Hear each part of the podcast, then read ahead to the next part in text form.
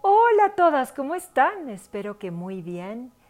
Finalmente me atrevo a hacer el podcast que tanto, tanto tiempo me ha llevado querer hacerlo y simplemente lo posponía, postergaba y ahora es el momento de presentarme, presentarles a ustedes también el proyecto de Enfermas de Belleza.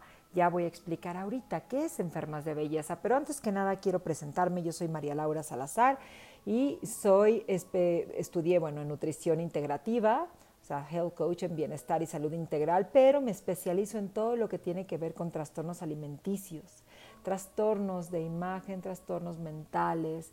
Es un tema muy, muy, híjole, pues muy, quiero decir, no quiero decir a la alza porque se oye como algo positivo, pero algo muy recurrente, cada vez más está eh, pasando a más y a más mujeres y hombres, pero mujeres cada vez más jóvenes, por el tema de entre comillas, la perfección del cuerpo, tratando de alcanzar la perfección del cuerpo y pues es una tristeza porque lo único que hacemos es que nos desconectamos de quienes somos. Pero bueno, antes que nada quiero platicar por qué este podcast, por qué Enfermas de Belleza y por qué me dedico a lo que me dedico. Bueno, Enfermas de Belleza es un nombre que es un poco fuerte porque muchísima gente eh, me dice, oye, está un poco fuerte tu, el nombre de Enfermas de Belleza, pero créanme que no le va como anillo al dedo porque en realidad Enfermas de Belleza... Eh, pues describe bien justamente cómo nos sentimos la mayoría de las mujeres viviendo en una sociedad y en una cultura donde todo está puesto para enfermarnos. Quiere decir, todo la moda, la tendencia es lo que estamos queriendo alcanzar todas las mujeres cada vez más a más temprana edad. No importa el precio a pagar, no importa las consecuencias y eh, y bueno, este es, este es un tema muy preocupante. Entonces, Enfermas de Belleza tiene esa razón de ser. Y yo me dedico a esto porque efectivamente, como lo cuento en mis conferencias, en mis talleres, pues crecí con mis mejores amigas que eran todas las exias.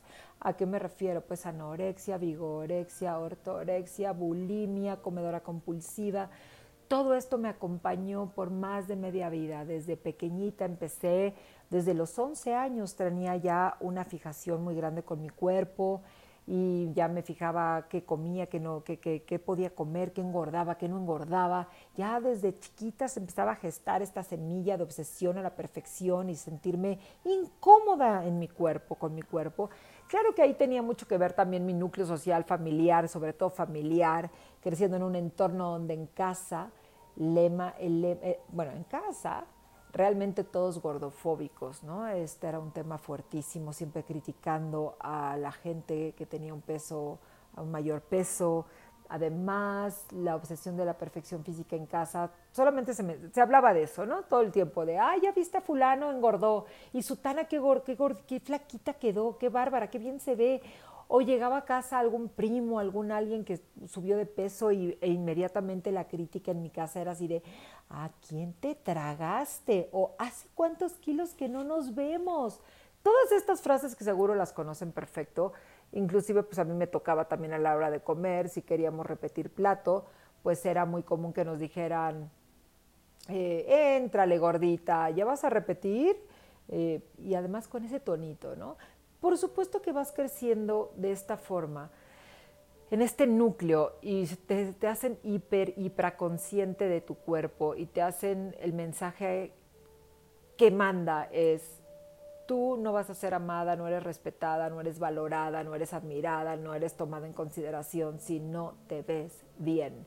Por lo menos así crecí yo y además pensé que yo era la única. Hoy día me doy cuenta que es una epidemia cada vez más, que crece cada vez más, pero yo me sentía en un lugar muy solitario porque creí justamente que ese era el, rumbo que tenía que tomar. ¿no? El, rumbo era siempre estar presa y fijada en mi cuerpo y no subir de peso. Prácticamente les prometo que es ridículo, pero era casi, casi, no importa que yo no me desenvuelva y no crezca intelectualmente, pero siempre debo de verme bien. Es absurdo, es impresionante, ya lo sé, pero pasa en muchas casas, créanme. Entonces, pues mi journey, mi, mi, camino empezó desde los 11 años con esta fijación y claro, fue increciendo, ¿no? Eh, cada vez dejaba de comer más cosas, más cosas, siempre dietas desde mi chiquitina y, mm, y por supuesto que, que todas las dietas, pastillas, inclusive cirugía plástica a mis 19 años de quitarme busto para no estar gorda, para no verme gordita. Yo no tenía mucho busto, tenía 34B, pero de todas maneras para mí el tener busto quería decir que me veía más llenita. Entonces, si estaba yo plana en mi falsa creencia, imagínense mutilarme. O sea, de plano eso es mutilación, aunque lo podamos, lo que ya hoy día lo vemos como muy normal, no es normal por las razones incorrectas totalmente. Si dijeran, bueno, yo era doble D, tenía problemas de salud, de espalda, de... No, era simple y sencillamente porque en mi falsa creencia yo me iba a ver más delgada sin pecho. Esto es de locura.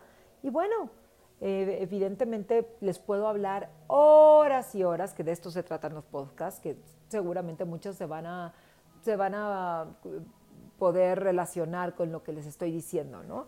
Eh, desde casa, desde una mamá narcisista, una mamá dice, te no comas, ya quisieras llegar a mi edad con mi cuerpo. Así me decían. Este, y, siempre con estas burlas, pues no iba a ser, ah, pues no era de esperar que yo tuviera un tema con la comida, trastornos, en fin.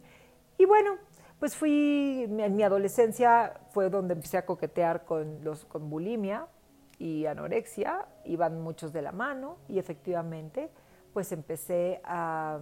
Es más, les voy a contar cómo empecé con, con, la idea, yo no sabía ni que existía la bulimia, no tenía idea, pero estaba un día sentada en el trono, o sea, en el baño, y agarré, ahí no había internet, no existía. Eh, habían las revistas normales que en mi época de moda, y leyendo una revista de moda, el título decía seis testimonios de seis chavas que comen y no engordan. Y yo dije, de ahí soy. Finalmente el antídoto mágico para no engordar.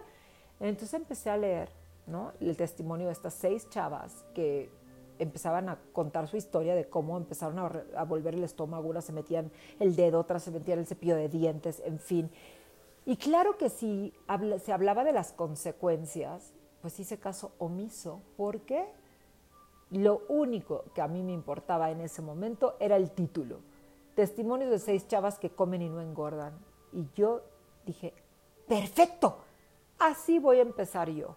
Voy a poder comer y ya no engordar. Finalmente no voy a ser presa de burla, no voy a ser presa de bullying, nadie me va a poder seguir molestando y además voy a poder ser admirada, amada, aceptada, vista, en fin. Entonces, claro, empecé a intentar una vez a la semana, el típico domingo, ¿no? Que ahí está la escuela del viejo pensamiento de una vez a la semana puedes comer lo que tú quieras. Entonces, normalmente es el domingo. Pues así empecé yo. Los domingos, que era normalmente cuando comía cosas, eh, entre comillas, prohibidas y luego me sentía, por supuesto que súper culpable, pues empecé a vomitar los domingos. Y dije, qué maravilla, ya, no tengo problemas, esta es la solución a todos mis problemas. Y luego después dije, ¿por qué no? Mejor todo el fin de semana, ya que como y no engordo, sábado y domingo. Empecé así, pensando en que yo, por supuesto, controlaba, estaba yo en control de todo. Pues después dije, oye, no, pues esto está delicioso, entre semana también puedo comer lo que yo quiero y no engordar. Empecé a hacerlo una vez a la semana, dos veces a la semana, empezó a ser diario y de pronto varias veces al día y yo ya no podía parar. Yo ya no podía parar. Justo porque yo creí en mi falsa creencia era que yo controlaba la enfermedad. Nunca me imaginé que esto se volvía de hecho una enfermedad y después que la enfermedad me acabaría controlando toda mi vida. Pero claro que de la bulimia les voy a hablar en mis siguientes episodios de Enfermas de Belleza, pero sobre todo lo que quería era hacer este primer episodio para empezar a hablar sobre los trastornos alimenticios en nuestra sociedad, los cuáles son, cuáles son los que también hay uno, hay dos socialmente aplaudidos, cuáles son también y por supuesto todo lo que es prevención, la adicción en sí, el tratamiento multidisciplinario, el error que todos muchos padres cometemos y todos estos temas relacionados con enfermas de belleza, cirugías plásticas, en fin. Pero sobre todo quería hablar este primer episodio de, de qué va a tratar los siguientes eh, podcasts que se van a llamar efectivamente enfermas de belleza y espero que muchas, muchas puedan eh, ayudarse con estos temas y además que pongan sus comentarios, sus dudas, todo lo que ustedes puedan llegar a necesitar porque pues sí, efectivamente este es un tema que nos atañe a todas, social, cultural, empieza en casa, por supuesto. Yo hablé de, trastornos alimenticios en este momento, ya les dije por qué el podcast se llama Enfermas de Belleza y por qué me dedico y me especializo en trastornos alimenticios.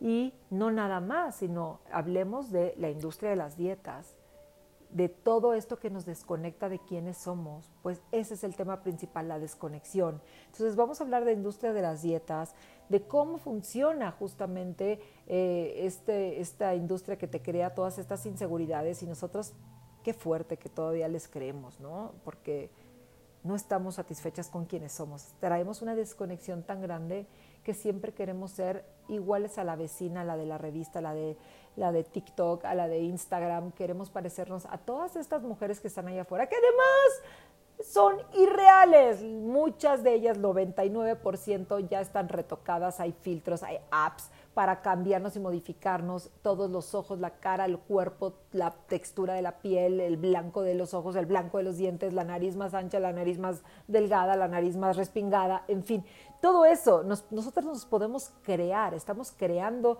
este, como estos avatars. Y lo peor es que sabiéndolo, aún sabiéndolo, no podemos dejar de ver estas imágenes e inmediatamente empezar a sentir un montón de ansiedad, de depresión, de estrés, de baja autoestima, porque estamos viendo estas imágenes que aunque sabemos que son irreales, nosotras queremos parecernos a ellas y ser todas menos quienes realmente somos. Y eso se vuelve, eso no se Creemos que lo controlamos, pero nos acaba controlando y por eso hay ahorita cada vez más mujeres, más chavas de cualquier edad, más deprimidas, más ansiosas.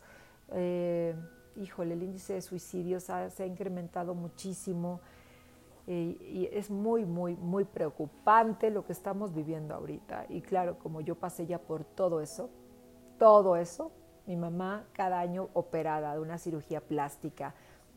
Para las que no me conocen, tengo un Instagram que se llama justo igual Enfermas de Belleza y ahí platico mucho en mis videos sobre todo lo que las locuras que hice antes de los 30, cirugías plásticas, este, antes de cumplir 30 años y cada vez sintiéndome en un hoyo más negro porque no importaba la cirugía que yo me hiciera, cada vez me sentía más insegura. Es así. Cada vez no, no, no, podemos creer que los mejores pechos, que unos pómulos más grandes, que una nariz más bonita, que eh, unos labios más carnosos o más gruesos o como le queramos llamar, nos van a dar la felicidad. Pues claro que no. Y yo soy la fiel viviente experimental que sabe que eso no va por ahí, porque en ese video que tengo en Instagram, que para las que no me conocen síganme ahí también, eh, hay un video que se llama seis cirugías antes de los 30 y me encantaría platicarles sobre mi journey en este sentido de enfermedad, la enfermedad de la belleza. Y bueno, este es un episodio introductorio de, los muchos, muchos temas que vamos a tocar eh, a lo largo del tiempo. Pues creo que este es justo. Eh, me gusta llamarlo, eh, tengo un nombre, ya se me... Se llama bueno, es como, por ejemplo, la, anorexia es un suicidio socialmente aplaudido, pero los trastornos alimenticios son como, como, híjole, tenemos que empezar a aprender una lección de equilibrio, más que nada eso. Todo esto es una costosa lección de equilibrio y si seguimos así, pues nos perdemos de nuestra vida, perdemos nos perdemos literal de nuestra vida, de nuestros proyectos, de nuestros sueños, de nuestras ambiciones, porque estamos consumiendo tanta energía pensando simple y sencillamente en cómo nos vemos. Nos estamos volviendo una, una sociedad y una cultura de narcisistas, llena de narcisismo, y, y es muy triste. Entonces, Pero lo que más triste es no, es no es nada más el hecho de que nos volvamos narcisistas, sino el hecho de que nos estamos, que, que, que, el mundo, nuestra sociedad, nuestra cultura y el mundo en sí podría estar usando a mujeres mucho más preparadas porque tenemos mucho potencial, mismo que estamos mal usando. Como un agua, como cuando abres la llave del agua que se te va y toda la energía, pues así se nos va la energía en ver que comparándonos con otras mujeres y subiendo fotos retocadas para en una falsa ilusión, en una falsa sentido de identidad, la gente pueda alabarnos y podamos ser apreciadas, pero ¿para qué? Esa es la pregunta. Ok, tanto tiempo que estás gastando en eso, ¿para qué? Para que recibas un montón de likes, pero tus sueños y tus metas las estás realmente persiguiendo, estás llegando a donde quieres llegar, porque al final del día tu cuerpo un día se va a acabar, un día por más ejercicio que hagas, un día tu cuerpo va a cambiar porque es ley de vida. En fin, síganme en estos episodios, en estos podcasts, porque... Y además pónganme comentarios, porque quiero que hagamos esta comunidad, así como, como, como está en Facebook y en Instagram. En Facebook estoy como María Sal, guion Body Freedom. Y como les digo, en Instagram, Enfermas de Belleza. Pero lo más importante es que en estos episodios vamos a ir empezando a ver no solamente lo que crea esta desconexión de trastornos alimenticios, sino cómo podemos lograr sentirnos bien en nuestra piel, porque claro, nunca vamos a querer dejar de vernos y sentirnos bien, sentirnos guapas, sentirnos deseadas, porque es parte de ser mujer.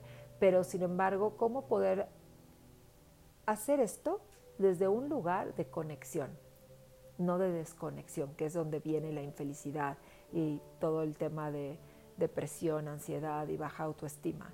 Entonces, bueno, pues me despido. Espero que les haya gustado este primer episodio de Enfermas de Belleza les mando un beso. Yo soy María Laura Salazar. Escríbanme sus comentarios y también me gustaría mucho saber eh, qué otros temas les gustaría de interés tocar en estos podcasts. Les mando un besito y que tengan un gran inicio de semana. Bye.